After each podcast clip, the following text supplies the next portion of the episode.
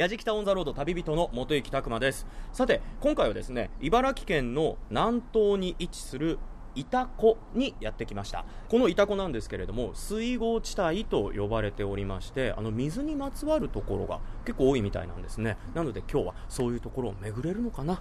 あともう一つは鹿島。鹿島といえば皆さん何を思い浮かべますか、まあ、僕もね行ったことがないんで、まあ、鹿島アントラーズとかあと鹿島神宮ぐらいですかね、まあ、それぐらいしかねちょっと僕のイメージはないんですけれどもね。また今日自分の中の辞書に1ページ2ページぐらい増やしたいなと思います。今回はあやめ咲く水郷いたこと鹿島を探索します。それでは行ってきます。やじきタウンザロード耳で感じる旅番組。ご案内役の松本英子です。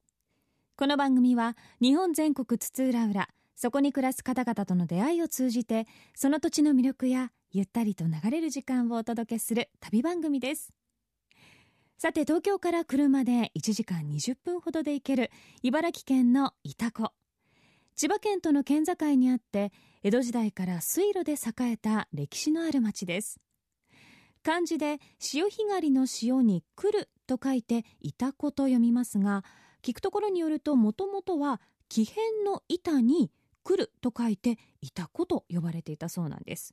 それが江戸時代に入って黄門様の徳川光圀公が鹿島の板宮神社の文字を見て塩と書いて板と読むことを知って漢字で塩に来るで板子と改めるように命じたんだそうです。そんな板子に向かったのは旅人元行拓磨さん。ちょうどロケに行った日が初夏に咲くあやめの季節ということで今回はあやめ咲く水郷板子と鹿島の旅と題してお送りします。果たしてどんな出会いが待っているんでしょうか。旅の様子は番組ホームページの動画や旅日記でも楽しむことができます。ぜひホームページをチェックしながら聞いてみてください。それではやじきたオンザロードスタートです。やじきた on the road 水郷潮子あやめ園にやってきました。取材日今日なんですけれどもあやめ祭りが行われています。今日はねその最終日なんですがところどころあやめの花紫であったり白であったり奥の方にはピンクとかいろんなね色の花が咲いています。であの前川という川が隣に流れているんですけれどもその川沿いを歩きながらあやめを見るもよし。そしてそのあやめ園の中あやめの間を縫って遊歩道があってその遊歩道からもとても近くにあやめが見ることができるんですね。だからね写真撮ったりあの皆さんねされてます。でこの前川とこのあやめ園を大きく囲うようにアーチを描いて橋がかかってあるんですね。あの提灯がついているのでこれは多分夜は光るんでしょうね。でこの前川船がたくさん並んでます。僕もこう今喋ってるとこう船がさーっと進んでったりするんですよ。でね、まあ、エンジン船もあるんですけれども今時ロコギあのロを使って漕ぐ時代劇とかでね見たようなそんな船も並んでるんですね。これ乗ることとかできるのかな？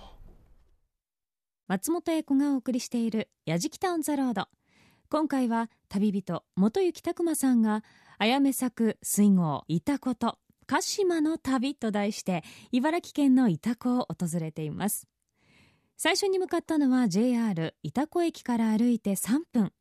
毎年5月下旬から6月の下旬まで開催されているあやめ祭りの会場水郷潮来あやめ園です。江戸時代から初夏を彩る花として親しまれてきたあやめ。全国各地で品種を改良され続け今では2000種類以上に上るんだとか。あやめ園に咲くのは1本に3つのつぼみをつけて3回花を咲かせてくれる花勝負。園内には500種類100万株の紫や白の花勝負が咲き誇り目を楽しませてくれます。早速園内でお話を伺いすることに。今日はね天気にも恵まれてたくさんのねお客さんも朝早くから来られてあやめ見られてますね。潮来市観光商工会観光商工課長磯山義行さんにお話を伺います。今日はよろしくお願いします。磯山と申します。よろしくお願いいたします。あこのあやめ祭りも、まあ、本日最終日ということなんですけれども、はい、あやめのシーズンっていうのはいつ頃からいつ頃までなんですか？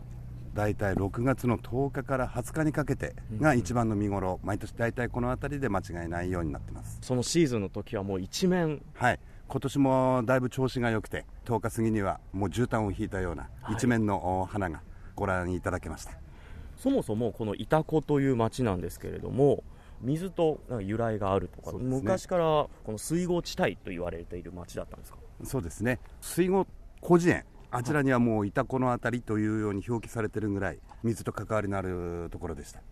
昭和40年代の最初頃までなんですが、はい。この辺りはこの前川を挟んで水田の地帯と民家が並ぶ地帯分かれてたんですけども潮来って昔はあのその水田の中を小さな水路が縦横に走ってたんですけども、はい。日々の買い物とか、はい。通学とか、えーそういったものにも船が利用されていた。そういう集落がありました。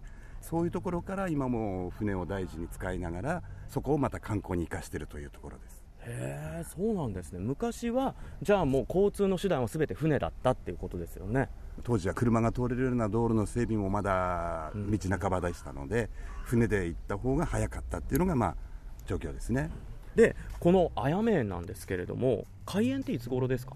えー今のように水郷潮来あやめ祭りと名乗った大会が第1回が昭和27年っていう記録が残っています、えーそれ以前は趣味で花菖蒲を作っている方々が街角の空き地に切り花を並べて出来栄えを競ったのが始まりだと記録に残っているところがございます。まあ、本日、ねはい。最終日なんですけれども毎年その中で行われているイベントというのは、はい、えー特にですねえー一番お客様お喜びいただけるのが嫁入り船。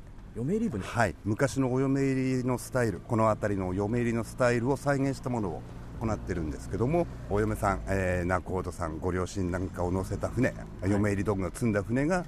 嫁ぎ先のお婿さんの家まで川を使っていった、その風習が今再現して行っている嫁入り船です。今でも実際にそういう風習とかって行われてたりするんですか？今回あやめ祭りでご披露している嫁入り船なんですが、はい。全国から応募をかけまして一般の方お嫁入り新婚さんその方をここでお嫁入りやっていただいているところです。えじゃあこのイベントでその嫁入り船に参加されている方はもう本物のそうですね。新郎新婦っていうことなんですか？はい、今年も37組のお嫁さんこちらからお送り出すそういう数になってます。ああそれもなかなかね経験できないですもんね、県外の方とかもいられるんですか？ぜ先ほど全国からっておっしゃってましたあのーただ一つ条件をつけてるのが、この1年以内に結婚された方。この1年先に結婚のご予定がある方。ただそれだけで、出身地等の制限はつけておりません。そうなんですね、でロコギの船が、はいあれって一般の方も乗れたりするんですか？こちらお見えになられたお客様乗せて前川遊覧楽しんでいただくようになってます。僕も乗せてもらうことってできますか？あもちろんよろしくどうぞお願いいたします。行きましょう。はい。嫁入り船を実際の新婚さんを対象に体験させていただけるってすごいですよね。あの実際写真を見させていただいたんですけれどもリアルに白むく姿の花嫁さんが乗っていらしてで船に米俵も乗っていたりとかしてね。すごくその姿風情があって素敵でしたけれども。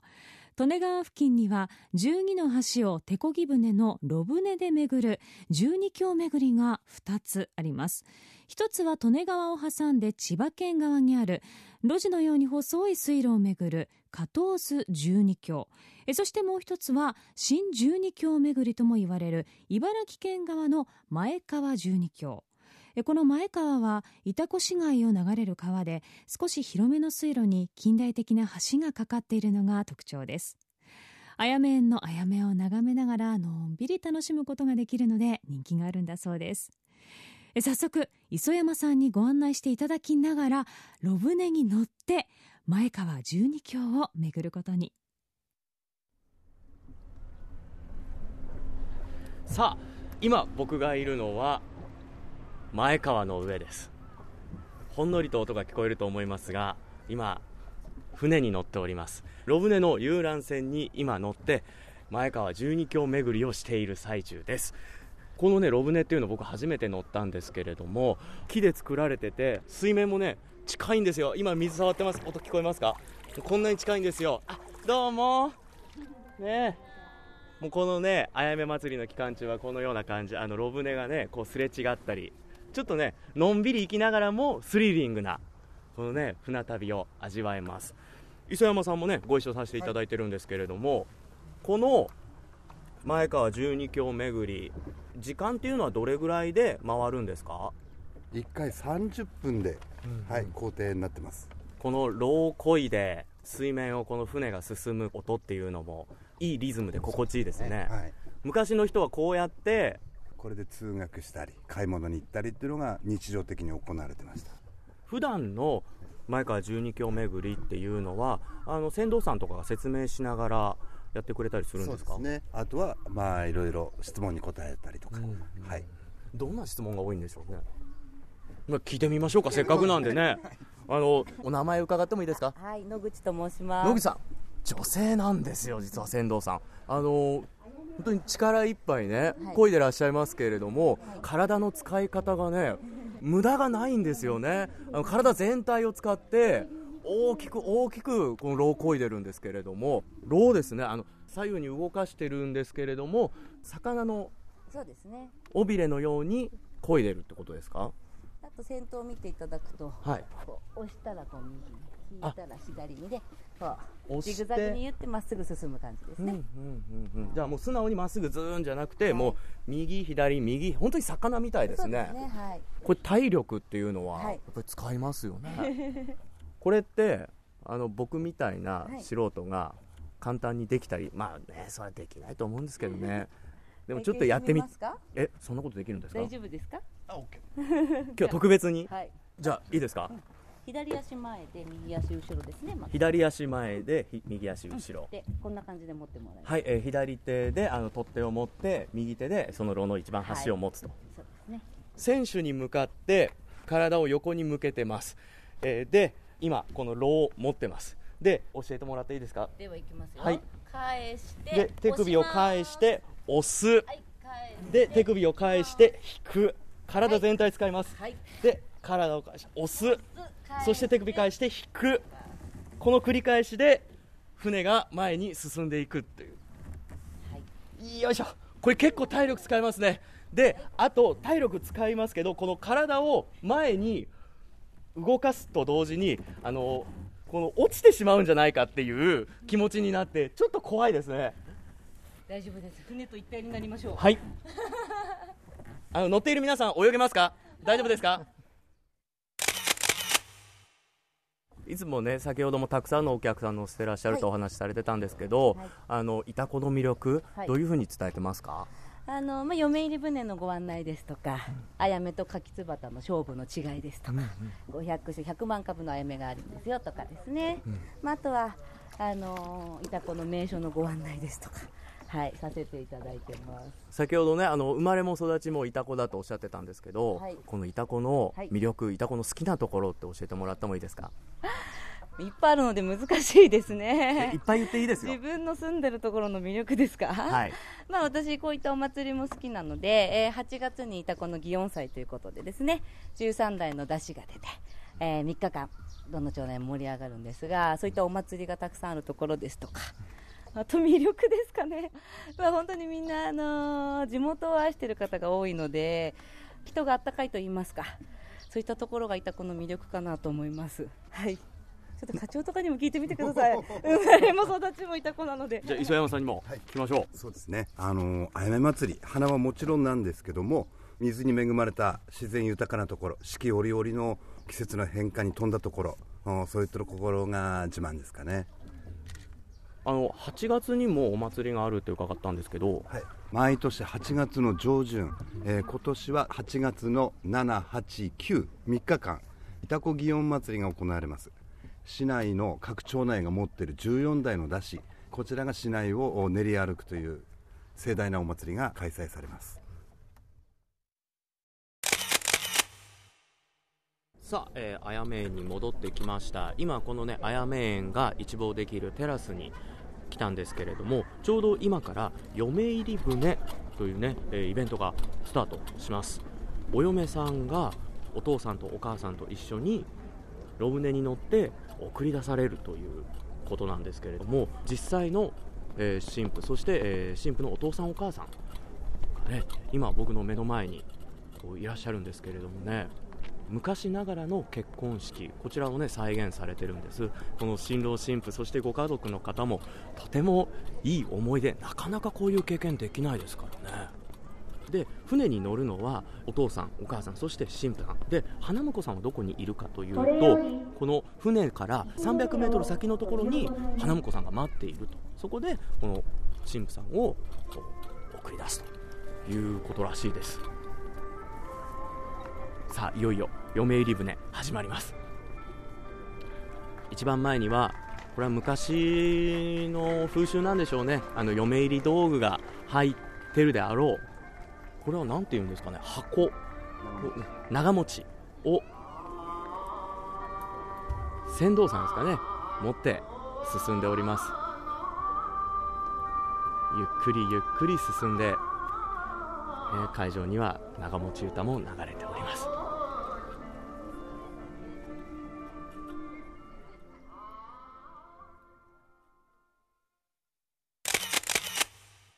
今嫁入り船が送り出されていきましたいやー本当にこういう文化っていうのはねやっぱり大事にしていかなきゃだめですね本当にね今日はあのこのあやめ祭りもう隅から隅まで楽しませていただき本当にありがとうございました。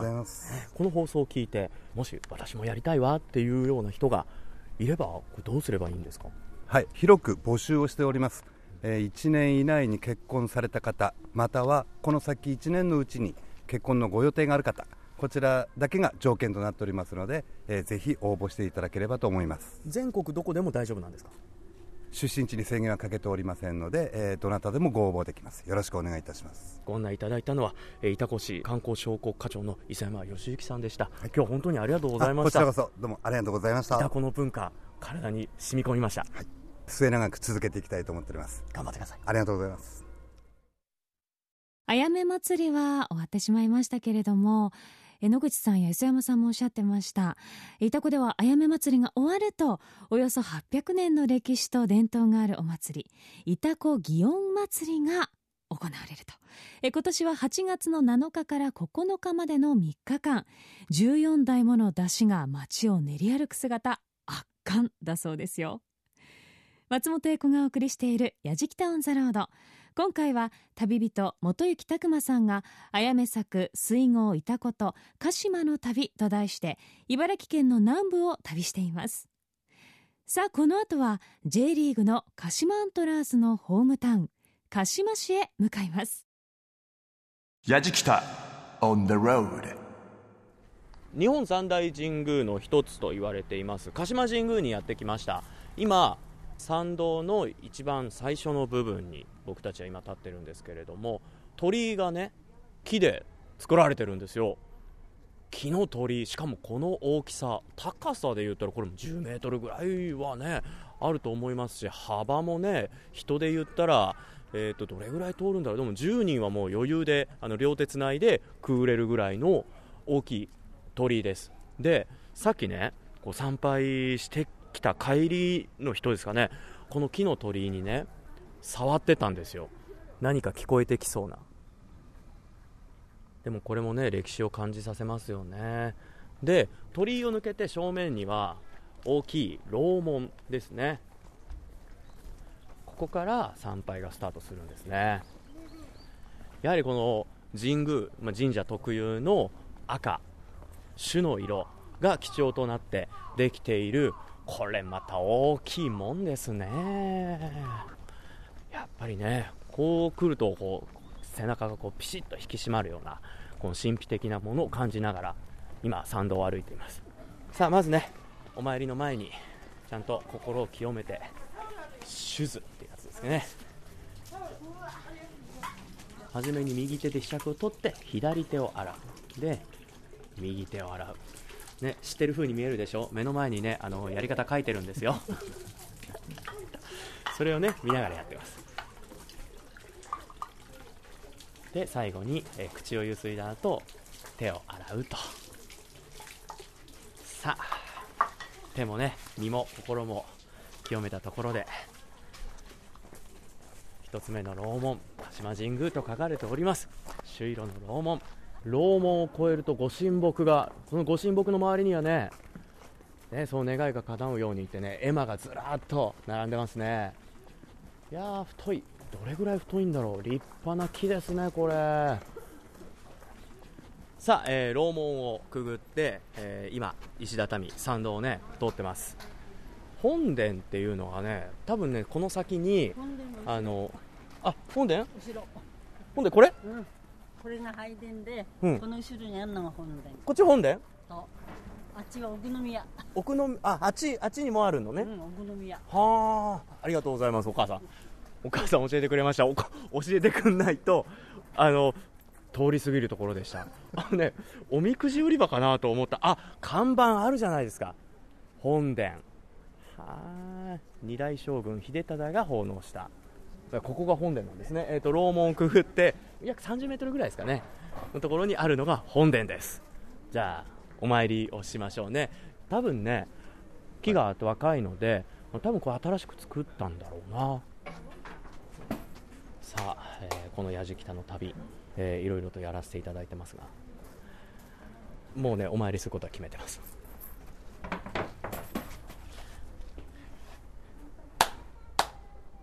この旅の終わるまでに雨が降りませんように。本当に毎回の旅でなんだかんだで雨に降られるんです。松本英子がお送りしている「やじきたオン・ザ・ロード」茨城県のあやめ咲く水郷潮来からお隣の鹿島市にやってきました。旅人元行拓磨さん。訪れたのは日本全国におよそ600社ある鹿島神社の総本社。鹿島神宮です。伊勢神宮香取神宮とともに日本三大神宮の一つに数えられています。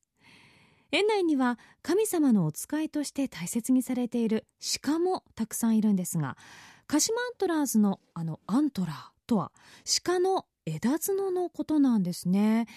鹿島アントラーズの名前もこの鹿島神宮の鹿にちなんで付けられたんだそうです。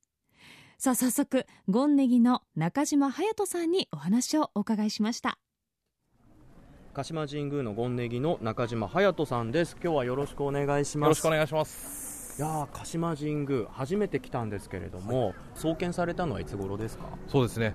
やはりこれにはいろいろ説があるんですが、鹿島神宮として皆様にアナウンスしているのは2670年前。まだ神話の話とはい。歴史の話がもう本当にまだ混ざり合ってるどちらとも言えないような状況の話になるんですが、うん。一番最初の天皇陛下ですね初代の神武天皇が即位した時に鹿島神宮を自ら作りなさいという命令をお下しになられてそれで出来上がったのが鹿島神宮だと言われています。誰が祀られてるんですか？そうですね。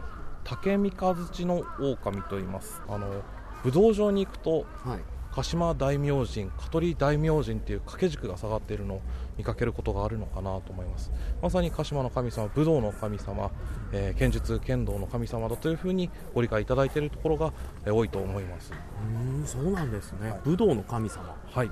あとこちらの敷地なんですけれども、はいはい。まずびっくりしたのが、はい。木でできた大きい鳥居なんですけど。はい。実はあの鳥出来上がったのが昨年の6月1日ですそれより前は、えー、と昭和40年代に建てられた御影石の美しい白い石の鳥居が立っていたんですが大変残念なことであるんですが東日本大震災の地震の揺れに耐えきれずに倒れてしまったんです、そうなんですね、はい、ただやはりあの鹿島神宮の表玄関に鳥居がないのは寂しいということで地元の皆様の寄付とかたくさんの方のご協力をいただいて鹿島神宮の森の木を4本切り出してその杉の木をもとに再建するということにようやくたどり着いたということになります。じゃああちらの鳥居っていうのは、はい。あのこの鹿島神宮のものを使った。そうですね。森の木を使っています。あの参拝し終わったお客様が、はあのその鳥居にねええ。スーッと触って、はい。何かこう自分の中でこうパワーを感じてるような。やはり木でできているということで木目の美しさもありますしその木から感じるぬくもりっていうんですか、そういったものを皆さん求めてタッチして帰るのかなというふうに思います。うん。やっぱり何かしらこう生きているもののパワーっていうのも感じるんでしょうね、そうですね。であの入ってはい。まず思ったことがある。楼門をくぐってこの、ね、すぐ社殿があるじゃないですか、本殿が。はい。こちらもとても貴重なものだと思うんですけれども、はい。その真正面もうズドーンとまっすぐ道が続いてるじゃないですか、はい。先ほどおっしゃってたあの、ね、鳥居を作ったあの、はい。森？はい森ねえ。あのその奥には奥宮っていうんですか、奥宮があります。あちらは昔あそこに本殿があった。社殿があったそうですね。すよね。実はいろんな説があるんですが、はい。昔は鹿島神宮のその方がというか一番最初の始まりは奥宮の方。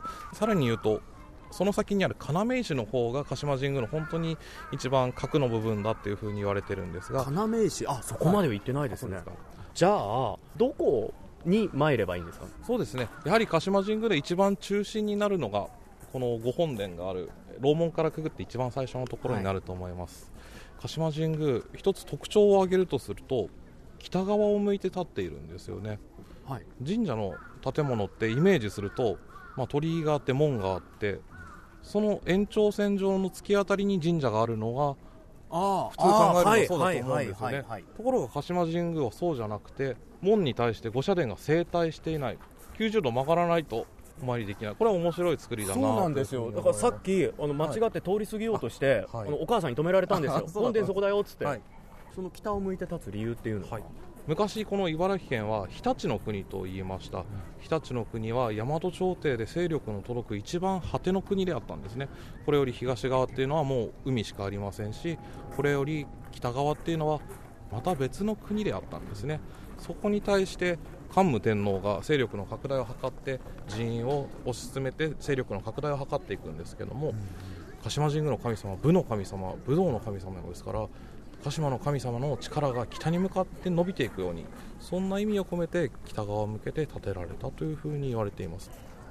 あと僕も初めて聞いた言葉なんですけど、鹿島立ちってはい。いう言葉がはいあるらしいじゃないですか。そうですね。あれってはい。どういう意味なんですか、はい、そもそもの語源の話をすると昔々これも平安時代の頃でしょう。東にいる東男たちは集められて九州の防備のために九州に旅立たなきゃいけなかったんですよね。その時に鹿島神宮をお参りしてから出発したんだそうですね。すなわち旅立ちを表す言葉として鹿島を出発する鹿島立ちっていう言葉が生まれました。さらに加えて言うとこの鹿島っていう場所が当時の話をすれば日本の一番東の果てでしたから太陽が一番最初に上がる場所なんですよね、なので一日の始まりは鹿島神宮から始まる。始まりを司る神様として見られたんだと思います。なので、まあ、旅立ちでもありますし新しい物事を始めるときにスタートをするときに守護してくれる神様だっていうふうに、えー捉えることができるのかなと思います。じゃあそういう方々がこの鹿島神宮にお参りに来られるという、そうですね。これから新しく物事を始めるんだ、えーそういう方にはお参りするのにふさわしい神社といっても差し支えないのかなと思います。そういったものも含めこう、ね神秘的なパワーしっかりそういうのを感じながら見に行ってもらいたいですね、お話をお伺いしたのはゴンネギの中島隼人さんでした。ありがとうございました。いやこちらこそありがとうございました。鹿島神宮は武道の神様が祀られているんですね。え鳥居と本殿の位置が整体していないという理由もそこにまたつながっていたというのもびっくりしましたけれどもね。えさあそんな鹿島神宮を後にした矢敷田一行今度は鹿島神宮から車で15分。海岸近くの国道51号線沿いにある浜茶屋山椒さんにやってきました。山椒さんは鹿島灘産のハマグリを目の前で焼きながら食べることのできる地元で唯一のハマグリ専門店。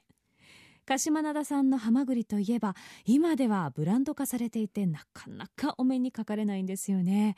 早速店内にお邪魔してお話をお伺いすることに。さあ浜茶屋山椒にお邪魔しています。入った瞬間にねいい香りがするんですよね。この焼いてる香り、ハマグリはやっぱり焼いて食べたのが一番うまい。ね。ということでお話伺うのは浜茶屋山椒の大久保義孝さんです。今日はよろしくお願いします、あのね先ほど外で見せてもらった生けすにたくさん貝並んでましたが、あそこ並んでるのどんな貝かもう一度紹介してもらっていいですか？そうね、鹿島で上がるものは、カギとホッキ。ホッキ、まあ、ホッキっていうのはあれ本当バカいっつうんだよな。奪ってホッキ、ねホッキ貝っつうのはよ、外国の言葉だったよ、ねあとハマグリですよね。そうハマグリがね大量じゃなくてちょっと今は少ないけどな。鹿島灘ってハマグリが有名なんですか？そうねあったんだけども、はい。ね、今みたいなね有名にはならなかったんで。特徴っていうのはその味もそうですけれども。あの大きくなるよな。あそうですよね。さっきあの外で見せてもらったハマグリとも、う他ではねああいう大きくはなんねえんだもんな、うんうん。それと貝のね姿が綺麗なんだな。うんうん他のものと比べ物にはなんねえんだうん、味っていうのは？な味？味はねいいよ。大久保さんが貝こういう今のお仕事に携わって今で何年ぐらいです？50年ぐらいやってるな。50年、もう貝のことならじゃあもう何でも知ってるっていう、ある程度はな長いからな。大久保さんがこのハマグリ先ほど焼いて食べるのがやっぱり一番おすすめっておっしゃってましたけど、それ以外の食べ方でこうおすすめってあります？それはねライスカレーなんかうまい方なんだな。出汁が出てな、あと混ぜご飯とかよ。煮て食べるとかまあとにかく何でも食べられるよな。一番あれなのはライスカレーだろ。うまいよ、うん、ただねそういうわけで時代がこういうになったからハマグリのカレーをというのことになってくるとね相当高いわな。そんなにお客さん無制限によお金もらうわけにいかねえじゃん。あのでもやっぱりこの鹿島灘のハマグリが食べたいっていうお客さんもこちらにそれを目指して来るってお客さんも増えたんじゃないですか？ああさかなりほどうちでね大体7割8割は県外の人だって。あそうなんですね。うんそう。いう意味ではこの鹿島灘のハマグリっていう認知度が少しずつこう広がってきているっていうのは嬉しいことですよね。あのそのハマグリのお話 いろいろ聞いててせっかくねお店の中に入ったんですからちょっと1個ぐらいいただきたいなと思うんですけど、うん。いいです？うん。おいちょっとこれあれだっぺ。持ちきてやるよ。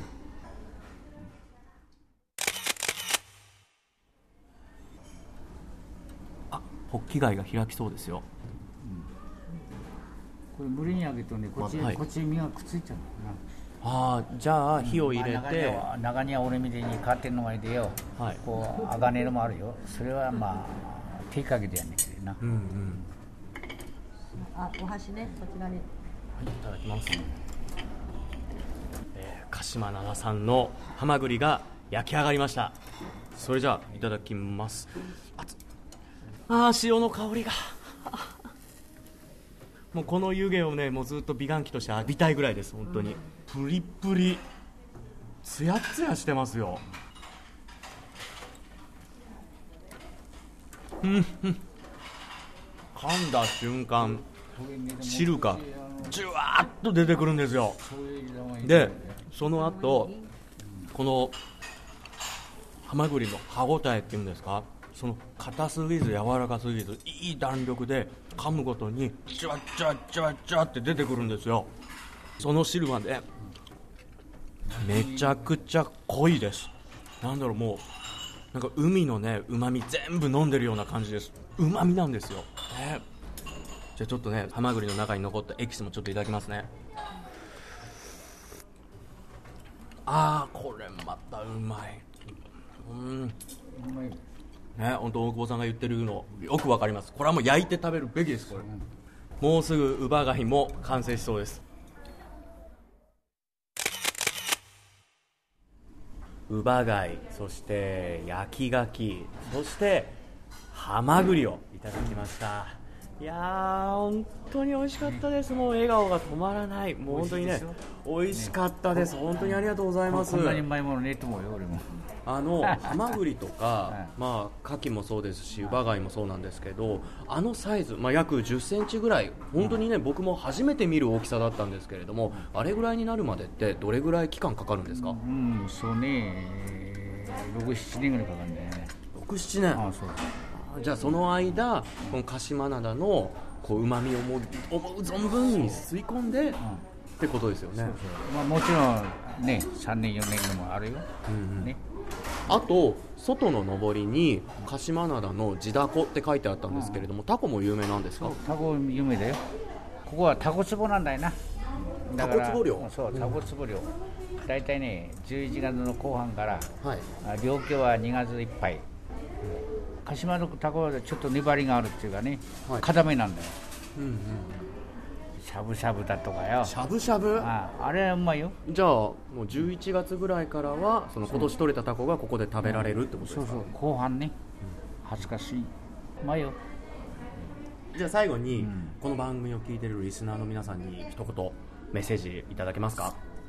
まあねぜひこっちの方にね来たついででもよ。あったら寄ってもらいたいということだっぺなありがとうございます。えお話をお伺いしたのは浜茶屋山椒の大久保義孝さんでした。はいはいどうもね。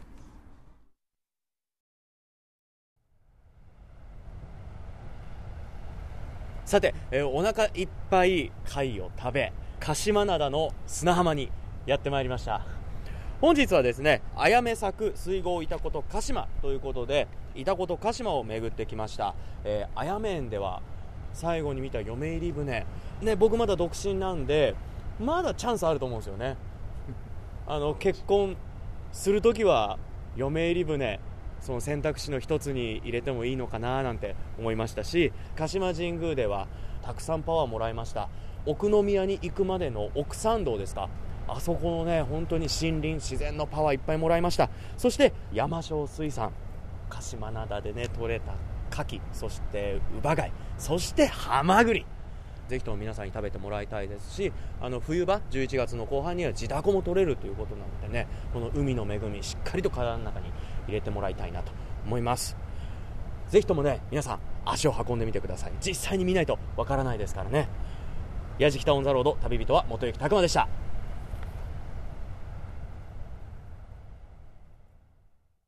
松本英子がお送りしてきました「やじきたオン・ザ・ロード」耳で感じる旅番組。あやめ咲く水郷潮来と鹿島の旅いかがでしたでしょうか？